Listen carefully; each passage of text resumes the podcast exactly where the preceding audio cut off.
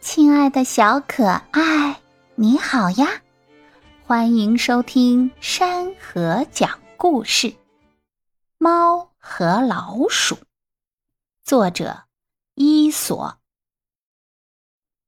在一座房子里，有许多老鼠。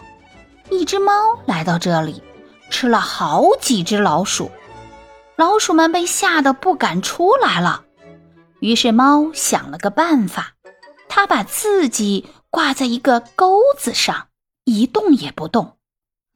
老鼠们以为猫死了，纷纷钻出了洞。结果猫纵身一跃，又抓住了几只老鼠。没多久，猫又故技重施，这一次，它还往身上涂满了白粉。